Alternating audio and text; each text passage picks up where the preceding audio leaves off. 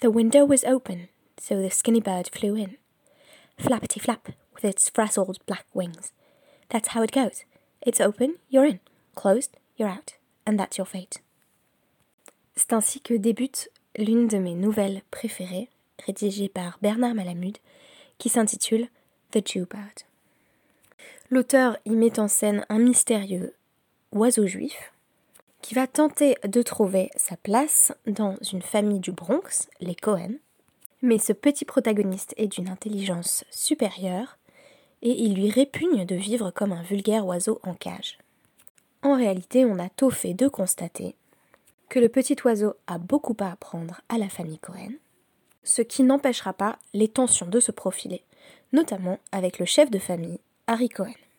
C'est l'une de mes nouvelles préférées, je vous en recommande vivement la lecture.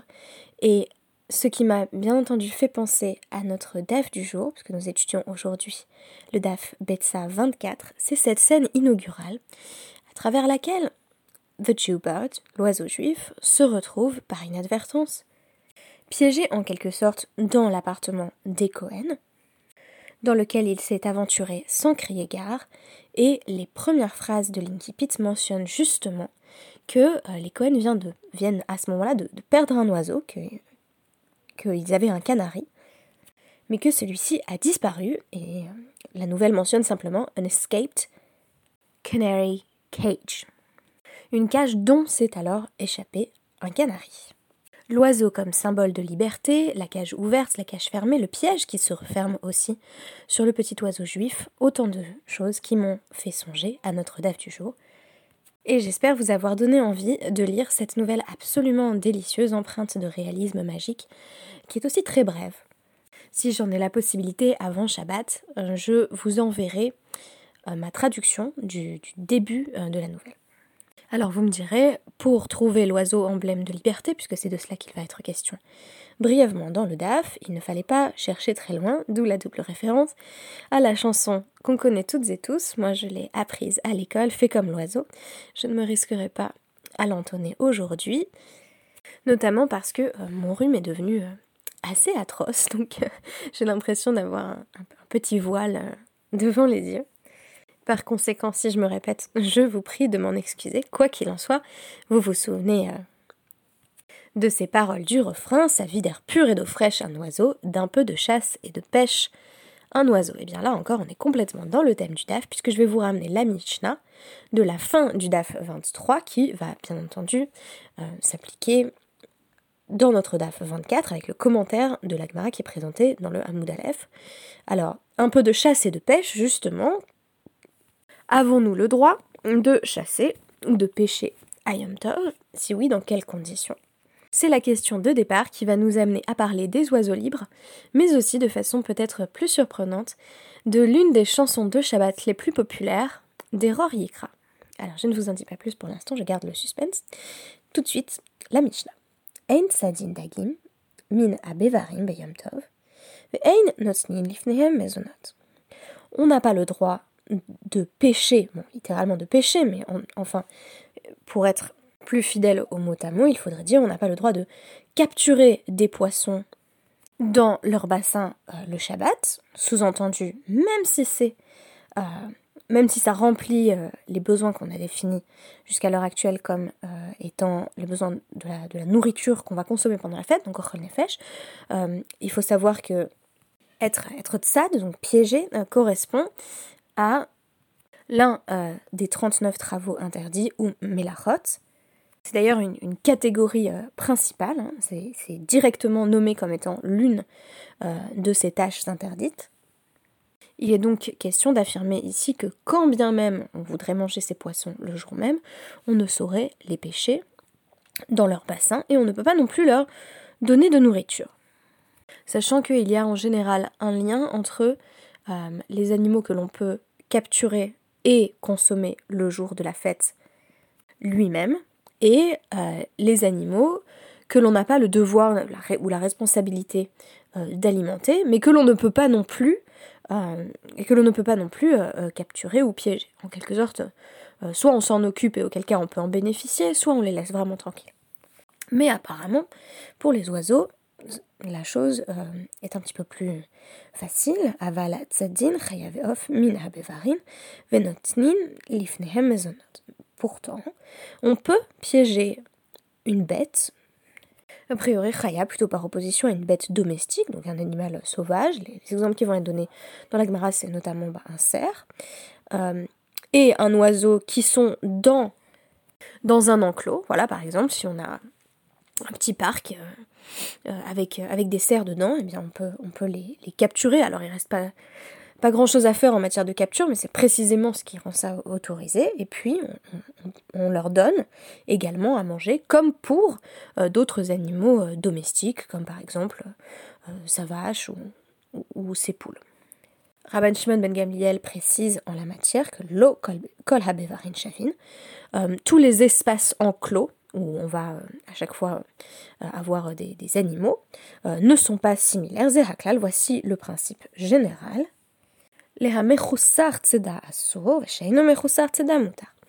Quand la capture est littéralement manquante ou, ou, difficile, eh bien c'est interdit de piéger l'animal.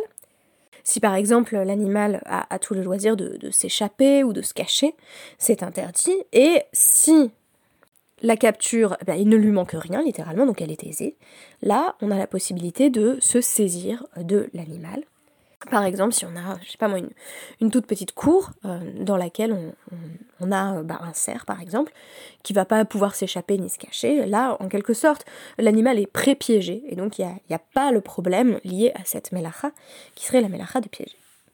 L'Agmara va d'emblée objecter en disant, Urmino, il y a une contradiction avec, euh, avec la Tosefta, qui semble dire à peu près l'inverse de la Mishnah, notamment au sujet de Chayav et l'animal donc qui n'est pas vraiment sauvage ici, mais qui n'est pas une bête domestique non plus au sens fort, au sens habituel.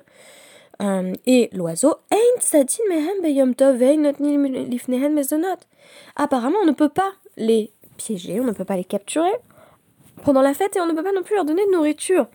Kasha, Chaya, Chaya, Kasha, Ofot, Aofot.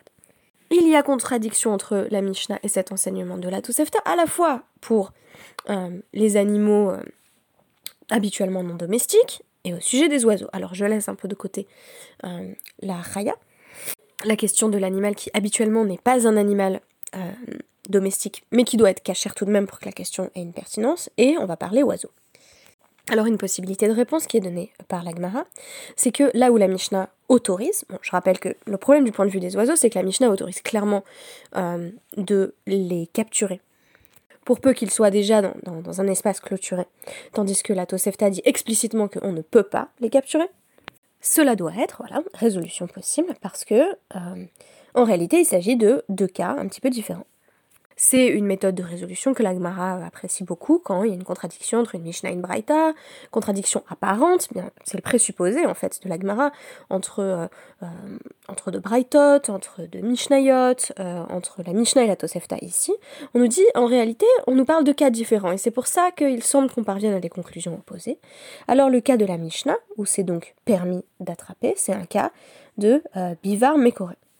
C'est donc un, espace clos euh, qui a également un toit. Donc c'est vraiment impossible en fait euh, pour l'oiseau de s'échapper et on retombe dans la catégorie de pré-capturé en quelque sorte. Tandis que la, la Braïta ou la Tosefta qui, vient interdire, c'est dans le cas d'un bivard qui n'est pas mécoré, donc euh, un espace clos, mais dont l'oiseau va malgré tout pouvoir s'échapper, notamment parce que bah, il n'y a pas de toit, donc il n'est pas complètement complètement capturé. Alors un cas qui va être donné, c'est celui d'un oiseau euh, qui euh, aurait été au préalable enfermé euh, dans un placard, donc on dit Tzipor la migdal, in, ça c'est sûr, pour Rabbi Yehuda, pour les, pour les sages, il y a unanime, ça fait l'unanimité, c'est-à-dire que clairement un oiseau qui est capturé, qui est déjà pré-piégé à ce point, on va pouvoir s'en saisir, mais la question qui va être posée, qui est celle qui nous intéresse ici, c'est et qu'en est-il quand un oiseau est capturé, entre guillemets, dans une maison? Sous-entendu, est-ce qu'on ne peut pas considérer, sachant qu'une maison a un toit, que dès qu'un oiseau s'est retrouvé justement enfermé dans une maison, on peut considérer qu'il est précapturé et donc que l'on peut aisément s'en saisir. Eh bien, euh, Rabba Baravuna amène une exception qui est extrêmement intéressante en nous disant Acha betzipor dror askinan. Non, le cas où un oiseau est enfermé, bien qu'étant a priori enfermé euh, dans une maison, n'est pas considéré comme piégé, c'est le cas d'un tsipor dror avec un jeu de mots, puisque tsipor dror c'est à la fois une, hirondelle ou un moineau, dror, et en même temps c'est un tsipor dror, dror comme adjectif, c'est un oiseau libre. On est en train de nous parler d'un oiseau libre qui ne se laisse pas piéger, c'est très joliment dit, chez Eina Mekabelet Marut, qui n'accepte pas euh, d'autorité ou qui, qui ne saurait souffrir d'avoir des maîtres. Cet oiseau-là, euh, est susceptible de, de, résister, de s'échapper euh, de la maison, quoi qu'il en soit, quand bien même euh, il, soit dans un espace clos, avec un toit entre quatre murs, cet oiseau va tout faire pour s'échapper parce que c'est un oiseau libre. J'ai vraiment pensé à Dobby l'elfe libre, mais je me suis dit qu'il y avait déjà eu beaucoup de références à Harry Potter, donc j'ai décidé de me centrer sur les oiseaux. Des Tana devait à Rabbi Ishmael, puisque l'école de pensée de Rabbi Ishmael a enseigné. Lama Nikra Shema Tsipordror, pourquoi appelle-t-on cet oiseau oiseau libre? Oiseau libre, entendez aussi euh, moineau ou hirondelle, chez Darab et Kevasade, parce qu'il réside dans la maison comme dans les champs même quand il est dans la maison, et donc a priori justement dans un espace restreint, il se vit comme étant dans les champs, c'est ce que, ce que va nous dire euh, Rachi. Il saute euh, par-ci par-là, les roltsad, de part et d'autre, donc de, la maison, comme s'il était en fait à, l'air libre. Et si on l'appelle un oiseau de liberté, littéralement, c'est Dira chez Darab et Cholmakom faisant allusion donc à l'étymologie de l'habitation parce qu'il est capable de résider partout. Comme on est encore en pleine, en pleine fête de Sukkot, c'est intéressant puisqu'on est dans ce temps du décentrement et du changement véritablement de mode d'habitation, de euh, penser la liberté comme la possibilité d'habiter où que ce soit et de se sentir libre en tout lieu, même quand, pour le coup, bah, pour reprendre pour reprendre le, type ordre, là, il, est a priori pas libre, il est dans une maison. Eh bien, un peu comme le Djubat de Malamud, il va continuer à s'expérimenter comme libre, à sautiller de partout, et bien entendu à ne pas se laisser attraper, et à donner autant de fil à retordre à ceux qui voudraient le capturer que s'il était encore dans un champ. En d'autres termes, du point de vue de l'élaboration de la structure même de l'Agmara, on passe d'une discussion sur en gros des espaces qui permettent ou non de capturer un animal, à une réflexion peut-être un petit peu plus en profondeur sur euh, la nature de certains animaux et leur, susceptibilité à résister aux êtres humains qui pourraient euh, tenter de les piéger. D'ailleurs, un peu plus loin dans notre DAF, il va être question euh, des poules qui clairement se laissent capturer quand même plus facilement et opposent bien moins de résistance, par exemple, que les colombes. Simplement ici, ce qui est intéressant, c'est qu'on a affaire à l'un des rares cas où on nous dit bien que l'oiseau soit techniquement piégé, voilà, il y a un toit au-dessus de sa tête, quatre murs, euh, c'est pas difficile en soi de l'attraper pour le propriétaire euh, de la maison. On nous dit que l'oiseau continue à se percevoir comme libre. Et c'est cette perception, le fait qu'il continue à voler, euh, qui interdit de tenter de le capturer. Et je voulais terminer simplement en vous mentionnant le célèbre chant de Shabbat d'Eror Yikra. D'Eror, bien entendu, signifiant la liberté, que l'on traduit donc habituellement par euh, Il proclamera la liberté pour, euh, le fils et la fille. Les veinsachem kemovavat, et vous gardera comme la prunelle de ses yeux, neim shimchem velo yushbat, beyam shabbat. Plaisant est votre nom et il ne cessera pas venez vous reposer en ce jour de Shabbat. Traduction très approximative que je viens de vous proposer. Vous vous doutez que si Terror c'est aussi le nom de l'oiseau de liberté, que ce soit l'hirondelle ou le moineau, on pourrait aussi lire euh, l'oiseau, donc euh, l'hirondelle ou le moineau, a été proclamé au fils et à la fille. Mais alors qu'est-ce que ça pourrait bien signifier? Eh bien, tout simplement, à travers ce lien à Yam Shabbat, on peut s'imaginer euh, comme euh, en quelque sorte les hirondelles ou les moineaux euh, de l'Agmara. C'est-à-dire que pour moi, par exemple, si on me dit voilà, vous allez vous reposer, c'est Shabbat, d'accord. Mais de me dire d'erreur c'est un, un, petit peu beaucoup. C'est-à-dire de me dire on proclame la liberté, faites Shabbat. J'ai envie de dire non mais attends, Shabbat, euh, c'est quand même là où il y a le plus de restrictions. Donc ma liberté de mouvement, pour le coup euh, très clairement, hein, avec l'idée même de, de troum, l'idée d'espace limité dans lequel je peux me déplacer, Reshuta Yachid, Reshuta Rabim, je peux pas aller partout où je veux. a priori, c'est un petit peu le moment où on est justement dans la maison. Comme notre oiseau, qu'on a découvert à travers le DAF 24 de la Maseret Betza. Donc on a beau volter de ça de là, objectivement, on n'est pas particulièrement en liberté, on a au contraire d'innombrables règles sur les, types de tâches que l'on peut accomplir, pas accomplir, qui ressemblent à la semaine, qui ressemblent pas à la semaine, et pourtant, eh bien c'est le temps où l'on proclame la liberté. On se vit comme aussi libre qu'un oiseau qui volettrait dans les champs, en ce jour de Shabbat, peut-être même plus libre que d'habitude.